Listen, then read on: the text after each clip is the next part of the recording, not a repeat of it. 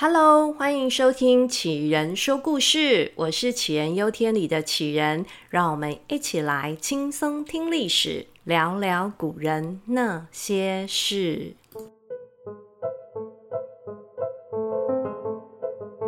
今天的故事呢，要用很久很久以前来开场。在很久很久以前，有一个骑着白马的男子遇上了一个骑着青牛的女子，在内蒙古锡拉木伦河与老哈河汇流处的木叶山相遇，一见钟情之后，两人结为夫妻，并生了八个儿子。这个家族呢，就在木叶山繁衍子嗣，随着家族的壮大，形成了八个部落。而这个木叶山就是契丹民族的发源地，白马与青牛就是契丹族传说中祖先的来源。后来，他们也在这里建立了他们的祖庙，共分南北两座，里面各供奉了两位始祖。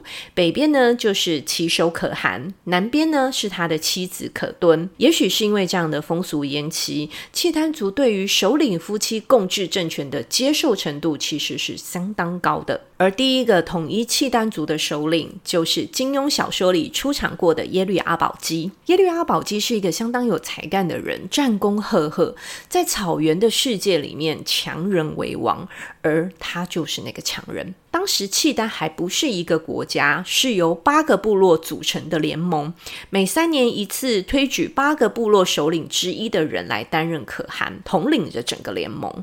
而阿保机在西元九零七年被推举为可汗之后呢，诶，他就不想卸任了。他想要连选得连任，且不下台，这违背了之前各部落的一个协议啊，感觉很像阿保机自己得了好处之后就要独吞。当时是连他自己的弟弟都反对，各部落的首领也相继反抗。后来呢，他采纳了妻子述律平的建议，假借了一个名义，请各部首领到他的地盘来喝酒。趁着大家吃吃喝喝、酒酣耳热之际，阿保机一口气杀掉了各部的首领，就这么简单粗暴的统一了契丹各部，进而建立了契丹国。他成为了开国的国王，而他的妻子述律平就被封为皇后。阿保机在建立契丹国之后，仍然马不停蹄四处征战，而强人的妻子也同样的强悍。有一次，阿保机出门打仗，皇后留守。敌人呢，趁机进攻契丹，反而是被皇后述律平给扫荡了一干二净。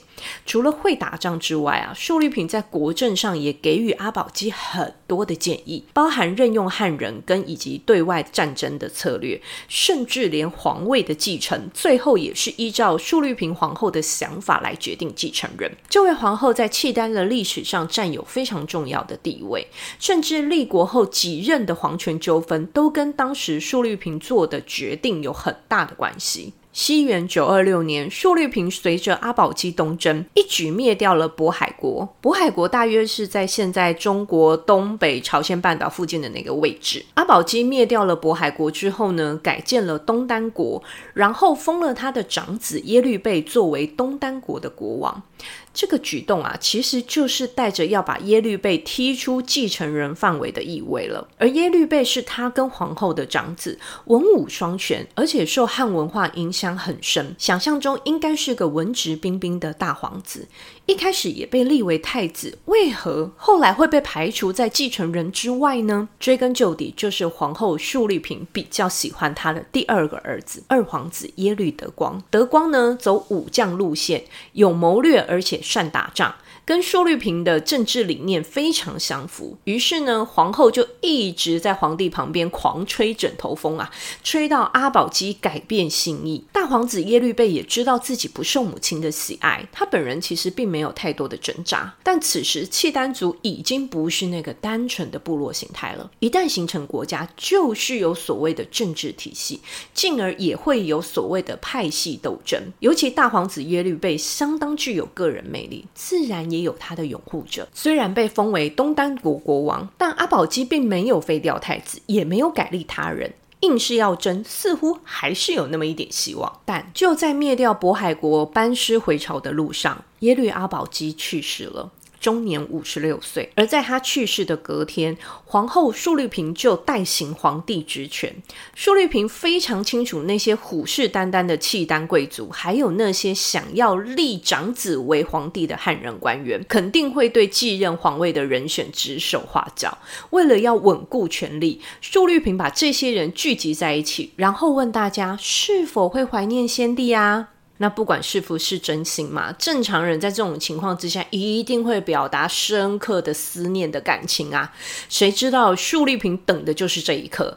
直接跟这些官员说：“既然你们那么缅怀先帝，不如就随他去吧。”直接把这些反对派给杀了殉葬。这事情还没完呢。几个月后，阿保机举行葬礼，述律平又假借要让那些平常被阿保机倚重的臣子能够顺利的去跟他聊天，就把一些不听话的人直接在陵墓的墓道旁就给杀了。而轮到阿保机最仰赖的重臣赵思温的时候，述律平说：“平常皇帝跟你。”这么亲近，你就应该要随着皇帝殉葬啊！这个赵思温也不是省油的灯，回头就问述律平说：“皇帝平常最亲近的可是皇后您啊，不如皇后您先来怎么样啊？”被反将一军的述律平反应也算快，直接说：“我也想随先帝去，可是你看。”我的儿子还那么小，国家无主啊，我怎么能够在这个时候就去陪伴先帝呢？但为了要能够给一个交代，自圆其说，束律平直接抽刀砍了自己的左手腕。命人把砍下来的手腕送去阿保机的墓里当陪葬。由此可见，述律平的强悍跟果断啊！经过几轮的清洗，述律平把反对派扫荡的差不多了，就把大皇子耶律倍跟二皇子耶律德光，还有一些权贵跟大臣都叫来，对着大家说：“这两个儿子都是我生的，我对两个儿子的喜爱程度都一样。”真不知道该立谁来做继任的皇帝好啊！你们说，你们说立谁好呢？这是在开什么玩笑？大皇子耶律倍本来就是太子，述律平这出戏是想要铺成什么？这些权贵大臣怎么可能不晓得呢？前面那些想要拥立耶律倍的人是什么下场？大家也都是亲眼看到了，怎么可能还傻乎乎的说要拥立耶律倍为皇帝呢？当然是异口同声的说，二皇子耶律德光英明神武，就该继任皇位。述律平这个时候才满意的说：“那既然你们都推荐德光，那我也只好顺从大家的意见喽。这可不是我偏心啊，是你们都觉得二皇子是最适合当继承人了。就这样，耶律德光继位，而曾经的太子大皇子耶律倍日子自然就不好过了。虽然他并没有企图想要叛变反抗，但总是让耶律德光不放心，逼使他投向了另外一个政权的怀抱。”同时期的中原区域还在五代十国的乱象里，而那个时间点刚好就是五代的后唐。当时后唐的皇帝向耶律倍伸出了友谊的手，耶律倍为了保命，也只好选择移民。但最后也在后唐内乱的过程当中被杀，客死异乡。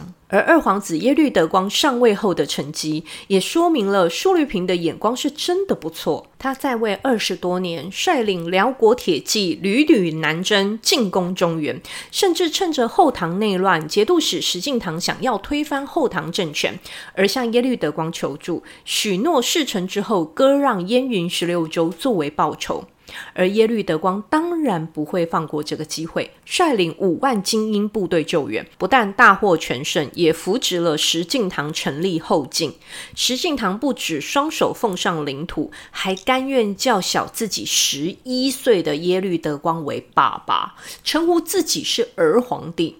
所以后晋也从此成为辽国的藩属国，每年向辽国进贡。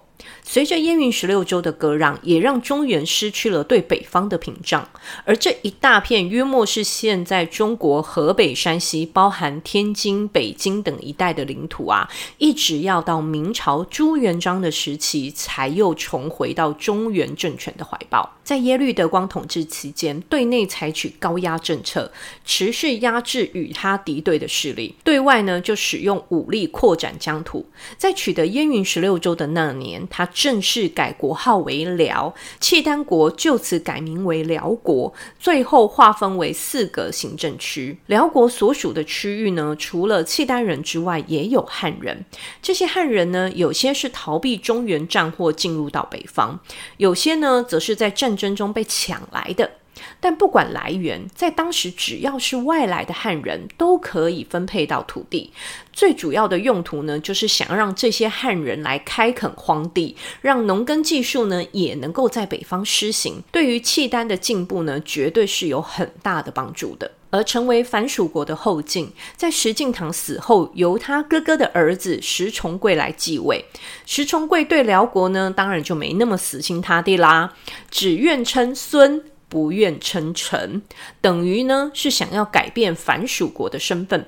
口头上呢让辽国占占便宜可以，但实际上的利益就免了吧。这让耶律德光给气坏了，率军杀向南方，而且所到之处大开杀戒，不管是军人还是百姓。无一幸免。这种屠杀引起了人民的强烈反抗。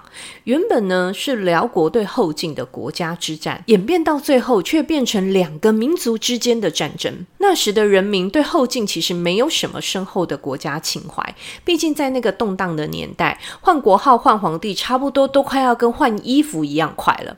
但如果把整个上升到民族主义，那么辽国要面对的就不是后晋石重贵的军队了，而是整个后晋领土的汉族人啊！受到顽强抵抗的耶律德光，第一次的后晋战争是铩羽而归，隔年再战，又因为天气的因素而无功而返。耶律德光也算真的是一个倔脾气，当然呢，他也应该是为了国家的颜面跟实质的利益啦。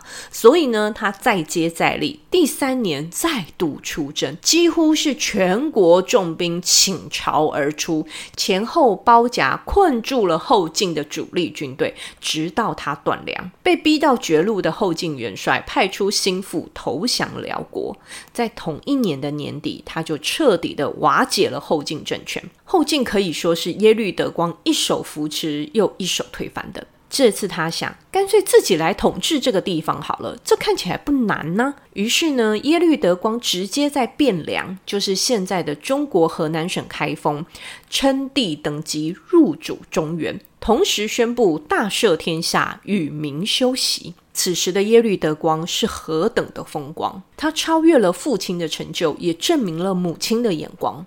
但是，他的兴奋没有维持得太久，一个个的问题开始接踵而来。首先是要解决他带来的辽国军团，庞大的军队人口，每天眼睛一睁开，伙食费就相当的惊人。这钱要从哪里来呢？耶律德光想，诶，我们以前在草原上打仗，就是打到哪抢到哪，吃到哪。那这就是所谓的打草谷。现在就算在中原，应该也可以施展那招吧？应该没什么差别吧？这没想到啊，这个草谷一打下去，就形成了一种灾难。从开封到洛阳区域一片狼藉，财产牲畜皆被扫荡一空啊！除了军粮来源的基本问题之外，还有打了胜仗，按照惯例就是要犒赏有功将士，但是钱从哪来呢？耶律德光出门不可能带着家产啊，转头就看看那些中原当地的官员士绅，嗯，这些人的口袋里面应该也还蛮肥的，油滋滋的啊，那就借点钱来花花吧。哇，这又产生了另外一场浩劫，能拿的、能抢的都不放过，导致民不聊生，怨声载道。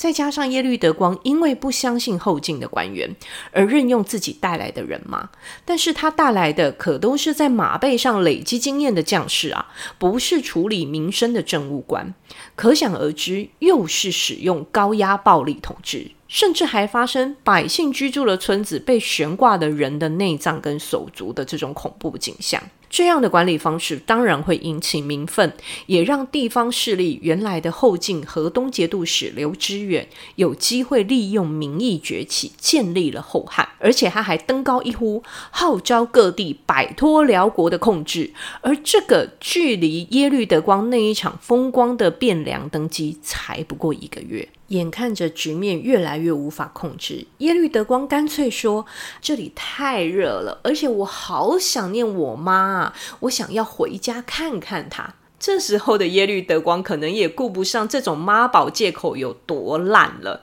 赶快离开这个是非之地才是王道。但是呢，他的这个归途也不平静，负责护送他北归的将领呢，在半路上反叛，这应该算是压倒耶律德光的最后一根稻草。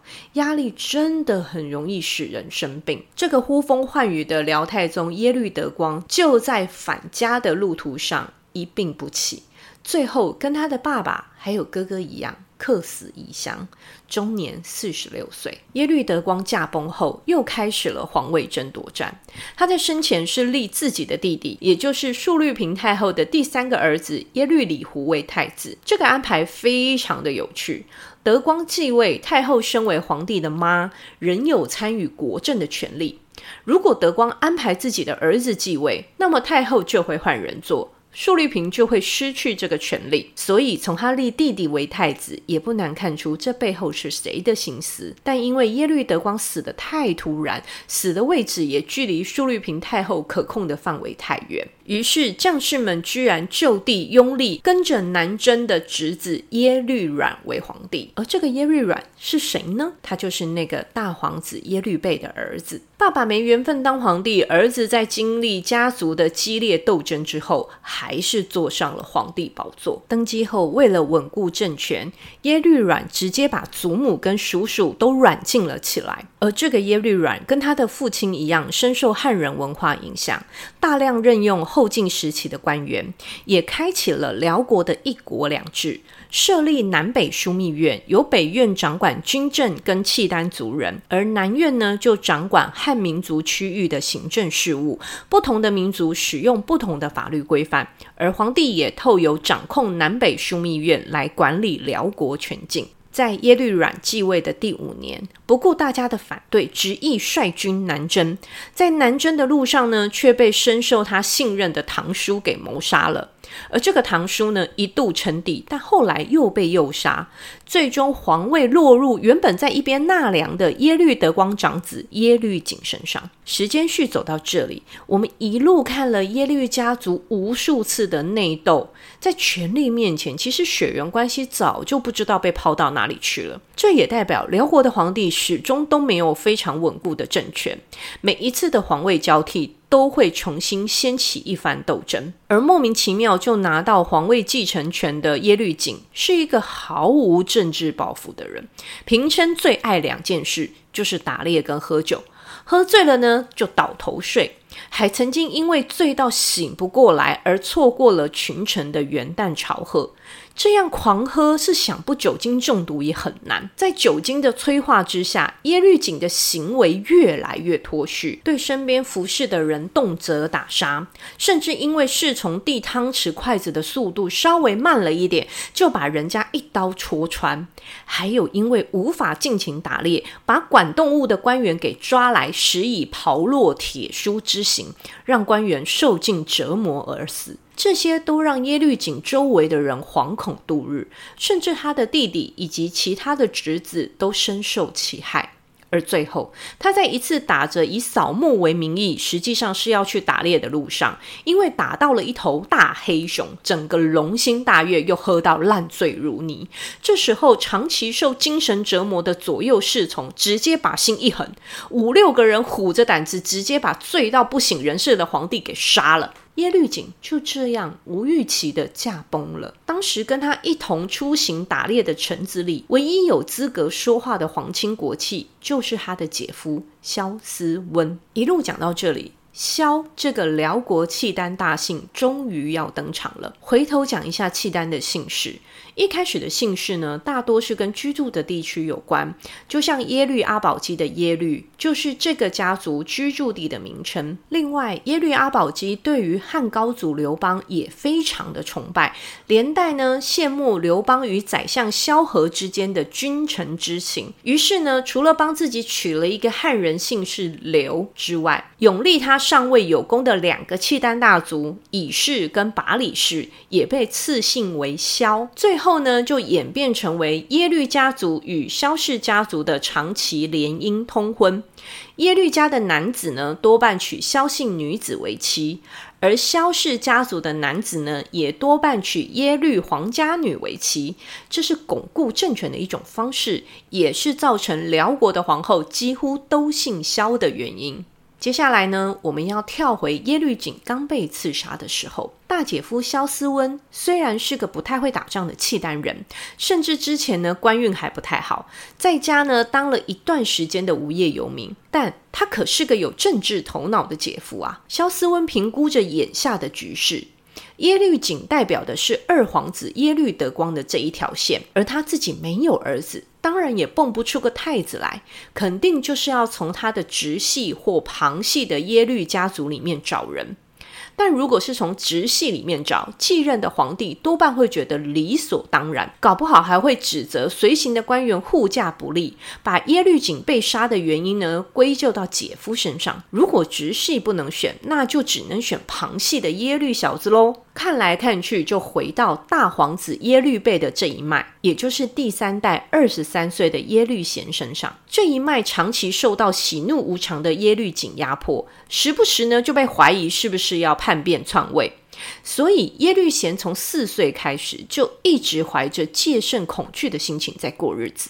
只要能把这个原本继位无望的皇族给推上皇帝宝座，那么肯定是有功无过的。于是萧思温做了一个对辽国最重要的决定，请人快马加鞭把耶律贤给请来，让他在先皇灵柩前继位，成为辽国的第五位皇帝。而萧思温做这个重要决定的同时，他的小女儿萧燕燕正在期待着即将到来的美梦。